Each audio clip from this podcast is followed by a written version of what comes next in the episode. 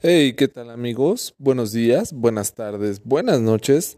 Yo soy Pavel y el día de hoy les traemos un libro bien bonito de cuentos eh, eslovenos que se llama Sgotbe. Sgotbe traducido al español quiere decir cuentos y su nombre es Antología del Nuevo Cuento Esloveno. Eh, fue editado y publicado por Páginas de Espuma en una versión muy pequeñita de 158 páginas y su primera edición fue en octubre del 2009. La traducción viene a cargo de Simona Skravech y este libro igual va a ser un poco complicado que lo encuentren, pero nuestros amigos de la editorial Colofón en México lo traen junto a todo lo de acantilado, anagrama, páginas de espuma, pues ahí pueden encontrarlo. Yo lo encontré en el último remate de libros que tuvieron a bien hacer en diciembre y fue un, eh, una joyita eh, que me encontré por ahí entre sus múltiples eh, rincones en sus libreros, pues así lo pude encontrar. abre esta versión de los cuentos un prefacio que se llama Fuera de Servicio y da brevemente un ideograma de la literatura eslovena y sus autores.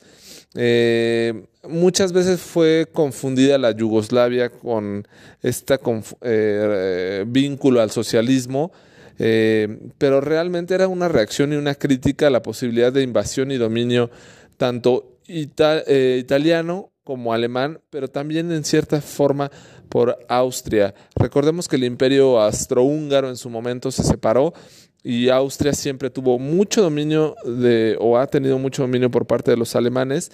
Entonces, eh, muchos piensan, o la historia nos ha querido mencionar, que la Yugoslavia socialista realmente era lo que defendía, pero eh, eh, esta división de Yugoslavia en los seis países que se hicieron en, específico este el esloveno, que es el más cercano a la eh, parte, por decirlo así, este de Italia y a la parte sur, eh, pues obviamente de Austria y en su momento de Alemania, eh, pues bueno, realmente fue un poco esa resistencia a esta invasión posible por estas dos grandes potencias europeas. Como muchos autores no fueron conocidos o fueron silenciados por el régimen socialista, pues bueno, ahora viene este compilado de cuentos de la nueva literatura eslovena, que sí tiene esta carga yugoslava, pero recordemos que este, eh, estos seis países conformaban la anterior eh, Yugoslavia y ahora se hicieron de forma independiente, pues Bosnia y Herzegovina, Croacia, Zagreb, eh, Eslovenia, eh, y bueno, se me va de momento los otros dos países, pero bueno, son seis países que a nosotros nos tocó en la primaria pues conocer la antigua República Yugoslava y ahora pues ya son más países, ¿no?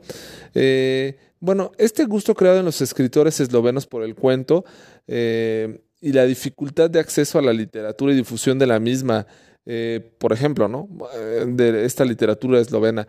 Eh, fue hasta 1984 cuando pudieron leer al fin el libro de ficciones de Jorge Luis Borges. O sea, pues no es algo menor, ¿no? Es un gran libro de un autor primordial en la literatura, pues sí, latinoamericana, pero a nivel mundial. Y bueno, el gran castigado del Premio Nobel de Literatura, pues bueno, lo pudieron conocer hasta el 84.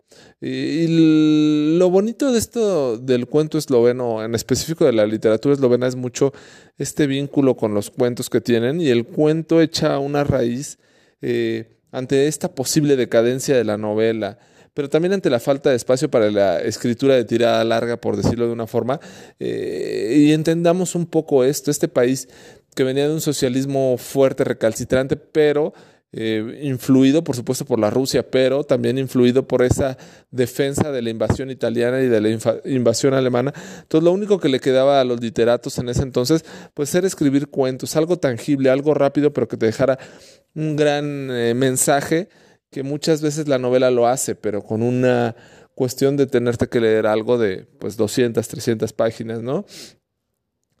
Eh, el cuento es una forma pues muy apropiada de expresar el desasosiego de un mundo de una crisis permanente, algo así lo plasman estos literatores, estos este, escritores eslovenos y los cuentos fueron vistos en cierta forma como icebergs, donde el escritor deja ver un pequeño retazo y deja un gran pedazo de imaginación a los lectores, por supuesto. Entonces, pues vamos a ver estos pequeños icebergs que trae este buen eh, libro de cuentos llamado Scott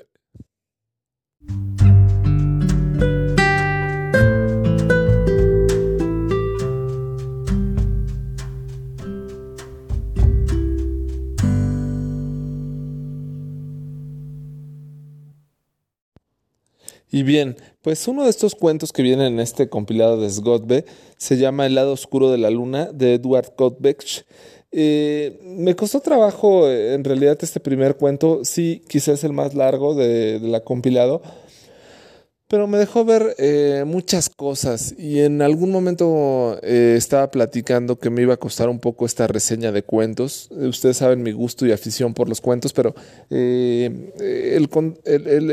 platicarte un cuento de por sí siempre es complejo porque el cuento tiene una esencia misma de una novel o de un escrito en cierta forma corto pero como lo dicen bien los escritores eslovenos, con ese iceberg que te deja ver muy poquito, pero en el fondo hay tanto por explicar y tanto por decir que muchas veces en la misma explicación, valga la expresión, te puedes llevar más que lo mismo eh, que está escrito. Entonces, espero eh, no sea el caso de esta reseña, que fue un libro que a, a, a cuentagotas me fue seduciendo y a cuentagotas me fue atrapando y a cuentagotas me dejó sumamente sorprendido y no me equivoqué en haberlo escogido de ese rinconcito oculto que estaba en el librero de ese remate de libros de colofón, pues así fue. Bueno, el lado oscuro de la luna es una extraña como disertación entre cuatro personas, la vida, la muerte y el porqué de las cosas.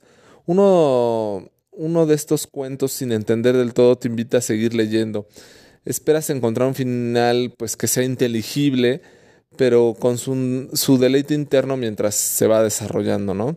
De repente hay sueños, de repente historias que no son muy eh, vinculantes, que son un tanto inconexos, disparos, persecuciones, saqueos, eh, registros de domicilio, eh, pues que son buscados. Quizá deja un poco el reflejo de esta guerra que en su momento tuvo la Yugoslavia, eh, y bueno, también esta sangre partisana, estos partisanos que en su momento eh, fueron muy vinculados a Italia, pero por supuesto que todos sabemos que son yugoslavos, eh, en este caso eslovenos, lo dejan ver evidentemente en su literatura, quizá belicosa, pero no, realmente es esta idea de conservar su patria, sus ideales, de luchar contra dos monstruos, ¿no? Estos monstruos alemanes y estos monstruos italianos.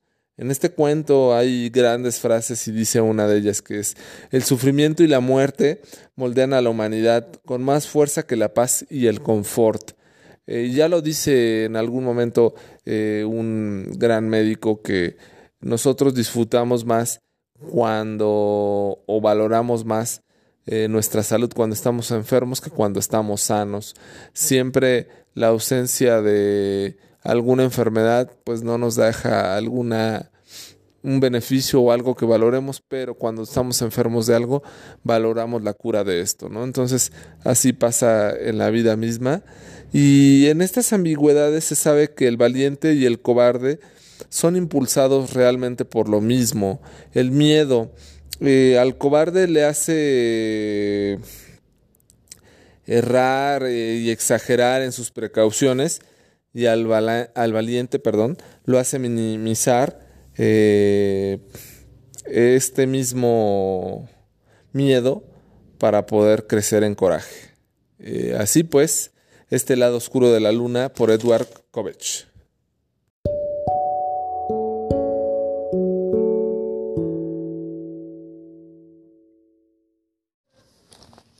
Bueno, ahora llegamos con un libro de Loxe Kovacic, eh, de la parábola del hijo bicéfalo, y es un cuento muy curioso, muy peculiar, en el cual Yerka es una mujer muy bella y, humilde y se enamora de Jarcy, pero pues no puede hacer nada, ¿no? Eh, por las noches es tomada sobre el heno por el dueño de ella, eh, Lap el Terrible.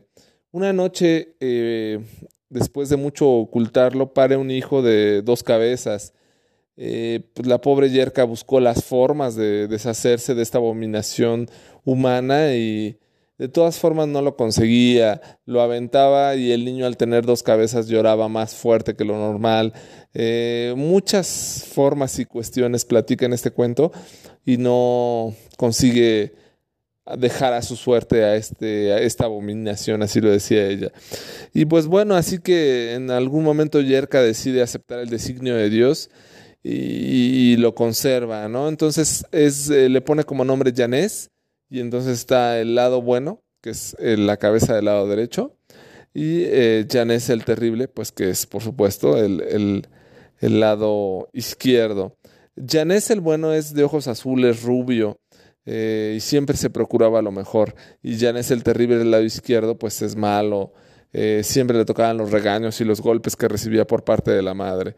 Era la causa, eh, pues, ¿por qué tenía tantos problemas eh, Janés con su madre? Pues bueno, eran mucho culpa del lado izquierdo.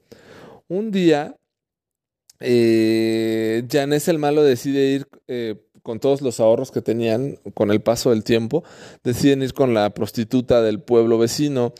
Janés el bueno sufría al estar con la prostituta porque él no quería estar con esa mujer, pero Janés el malo disfrutaba de sobremanera.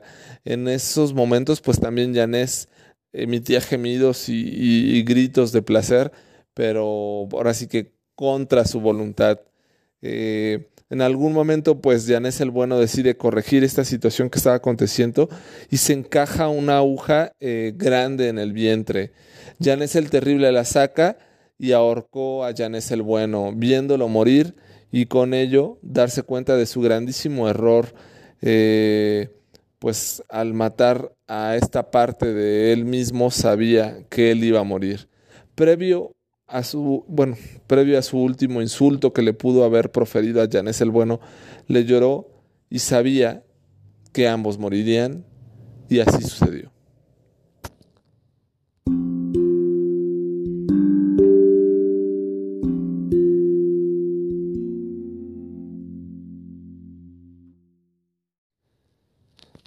Aquí llega un cuento muy cortito y muy rapidito de Susana Trachnich que se llama Johan, no me asustas.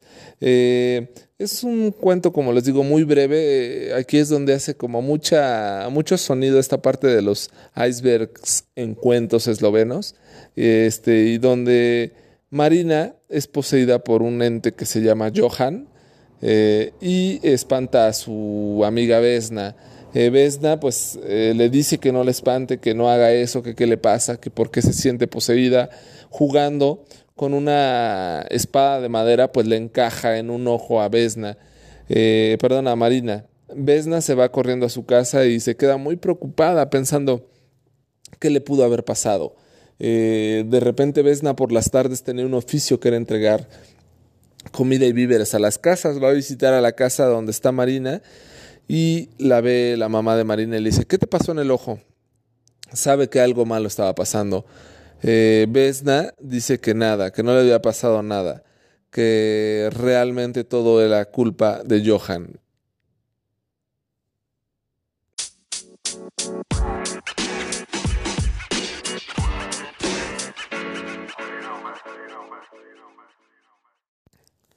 Bien, y ahora llega un cuento que me gustó un montón de Alex Carr, que se llama Las Moscas. Eh, este cuento eh, realmente es un reflejo, quiero pensar, del autor, eh, pero con un mensaje tan profundo que sí te hace pensar más allá de lo que puede la extensión del cuento, que el cuento es de entre 10 y 15 páginas, que no es mucho, pero todo lo que te deja ver entre los mensajes ocultos, entre lo que quiere decir, eh, me llamó mucho la atención y se me hizo eh, de todos los cuentos que trae este compilado uno de los mejorcitos, en el cual Soran eh, cumplía 47 años. su exmujer lo cita para cenar y darle un presente. Soran tenía una novia que veía pues una vez por semana. Ella estaba casada con un policía, ¿no? Ya tenía como muy armado el plan Soran con su novia y en el cual el, el, esposo de esta chica eh, pues le tocaba como cuartel o guardia en, la comandancia de la policía, pues él lo ocupaba ese día para verse con su novia.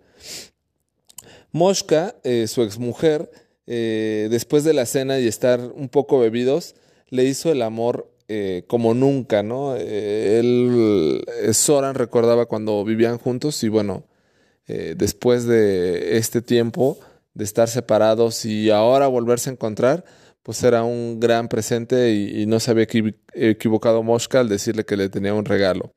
Por la mañana Mosca hace el desayuno y todo parecía igualito que como si de nueva cuenta eh, tuvieran 37 años, ¿no? Como hacía 10 años que aún estaban juntos, eh, todo le parecía igualito a este Soran.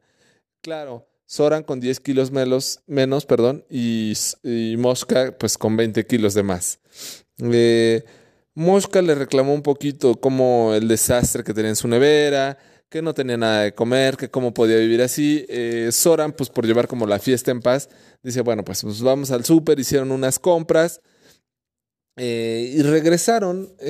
Cuando regresaron a su casa, eh, él buscó la forma, Soran, de, no preguntar qué había pasado con la vida de Mosca o, qué era lo que había sucedido con ella, ¿no? Después de una separación de ese matrimonio, pues siempre es complicado retomar sus vidas y, y pues bueno, algo que no tenían previsto, pues mejor Soran prefería no saberlo. Así que le puso mucha atención a algo que le pasaba a Mosca y era particularmente que traía una mosca en su hombro. La capturó eh, y le dijo a, Mosca, lo que le pasa a esta mosca realmente es que está fuera de contexto, está confundida. Entonces la tenemos que dejar libre, pero no expuesta. Entonces la voy a dejar aquí en el balcón porque si yo la lanzo o la ataco, pues definitivamente va a morir, pero ella no es algo que busque, sino es su situación eh, particular. Eh, pues como que se saca mucho de onda y casi casi pues lo quiere golpear, ¿no? Como diciendo, le estás diciendo puras estupideces con tal de salir un poco del tema, ¿no? Eh, y en ese momento Soran le empieza a contar sobre un grito que había escuchado unos días antes y que no lo dejaba de escuchar, que estaba dentro de sus oídos como si le estuviera taladrando el cerebro. Mosca le dice que a ella también le había pasado algo así y pues que es un sonido que le duró mucho tiempo en la mente hasta que lo pudieron eh, superar. Eh, pues Mosca en esta situación, pues en que vuelven a cocinar, vuelven a tener esta convivencia, eh, pues vuelve a tomar de más e hicieron de nuevo el amor. Eh, Soran, viendo el noticiero junto con Mosca, recordó muchos momentos que tuvieron juntos y, hasta estuvo pensando por algún momento pues que se quedara unos días más. Eh, Mosca, pues así como orgullosamente y con el ego que en ocasiones les da a las personas que, saben que, son imprescindibles en la vida de otro, eh, le pide disculpas y le dice que no llore. Eh, le comentó que ella estaba pasando por un bache emocional, como se podía dar cuenta. Eh, Sora no dejó de ver en el dedo anular de Mosca que no lo tenía bronceado. Eso quería decir que tenía poco que se había quitado algún anillo de compromiso. Eh, y bueno, Mosca en algún momento le reclamó a Sora, ¿no? Que que pues bueno, que él no se veía bien con 10 kilos menos de peso, que ahora que tomaba menos pues se había hecho muy timorato, un tanto algo así como un poquito maricón, ¿no? Eh, Soran pues se lo tomó con las reservas correspondientes y no le dio mayor peso. Eh, pero bueno, finalmente entendió que Mosca estaba pasando por un mal momento hasta que le dijo, ¿sabes qué? Mejor me voy a ir. Dame dinero para el taxi porque como sabes, la estoy pasando mal. Soran en un golpe de extraña suerte y de extraña victoria sabía que realmente quien más había sufrido la superación había sido Mosca más que él. Eh, cuando se fue al fin Mosca de su casa, Soran volvió a encontrar a la mosca que estaba en el balcón aún. Se sirvió un poco de vodka y dejó junto a la mosca un vaso. No sabía qué hacer con esta mosca, si rescatarla o no, así que decidió lo que debería haber hecho desde un inicio, poner el vaso sobre la mosca y una vez apachurrada, expulsarla, expulsarla con un simple movimiento de dedos.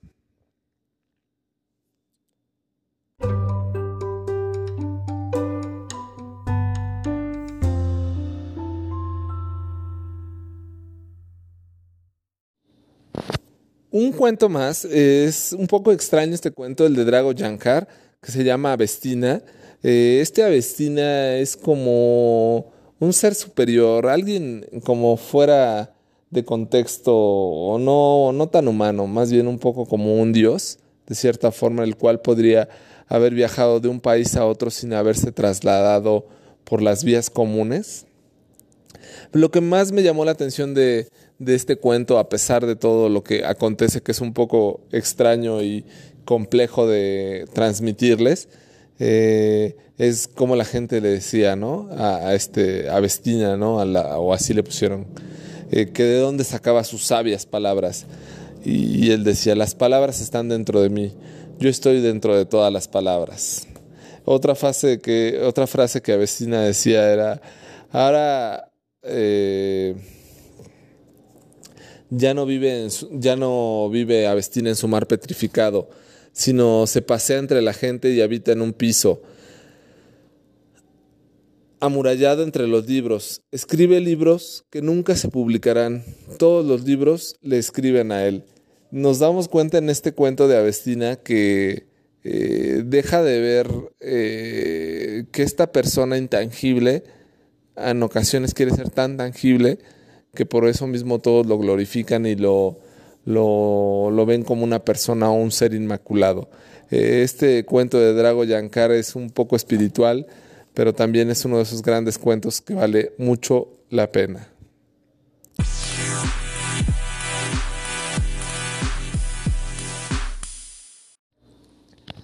Ahora llega un cuento muy jovial, eh, por supuesto, de Maya Novach.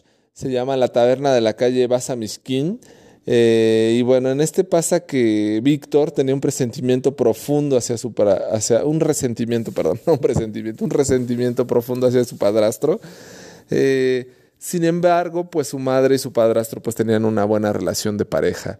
Víctor ideó varias formas de matarlo, pero pues no lo podía conseguir. En algún momento fue recibido en la taberna de Basa Miskin eh, y aunque Víctor estaba en silla de ruedas, eh, fue acogido por los chicos, pues que lo comenzaron a seguir y apoyar, lo vieron como un miembro más, como un amigo más de esta eh, bola de, pues por decirlo así, borrachitos de, este bar de Basha Miskin. Eh, y bueno, pues él, era muy, muy bien querido en este bar. En una ocasión hubo un ataque en la calle de Basha Miskin y hubo varios muertos.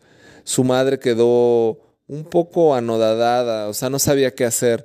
Su padrastro llevó a Víctor a la taberna.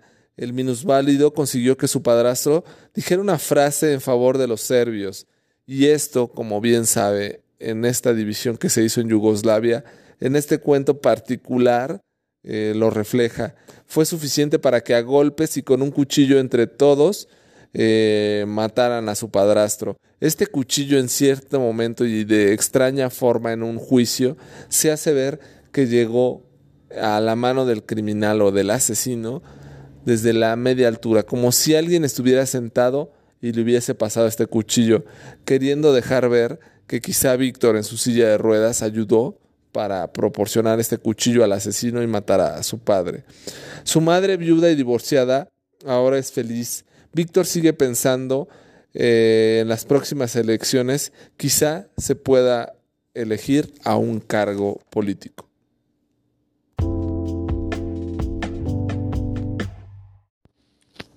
Bueno, se me olvidaba contarles algo eh, de la portada de este libro, que me dijeron que es muy bonito. Eh, en la imagen de la cubierta está el castillo de Ljubljana, Ljubljana es la capital de Eslovenia y es muy, muy, muy bonita esta foto.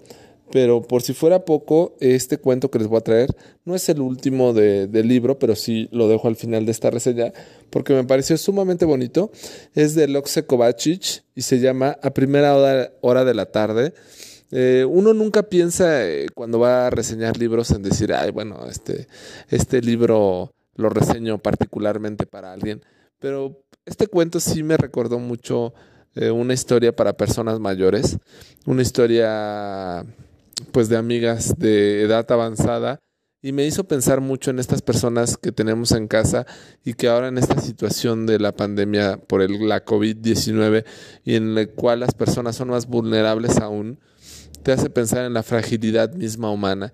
A mí me hizo pensar, por supuesto, en la, una de las personas a las que más quiero en la vida eh, y a la cual le quiero dedicar este cuento, el cual se llama, como les decía, a primera hora de la tarde.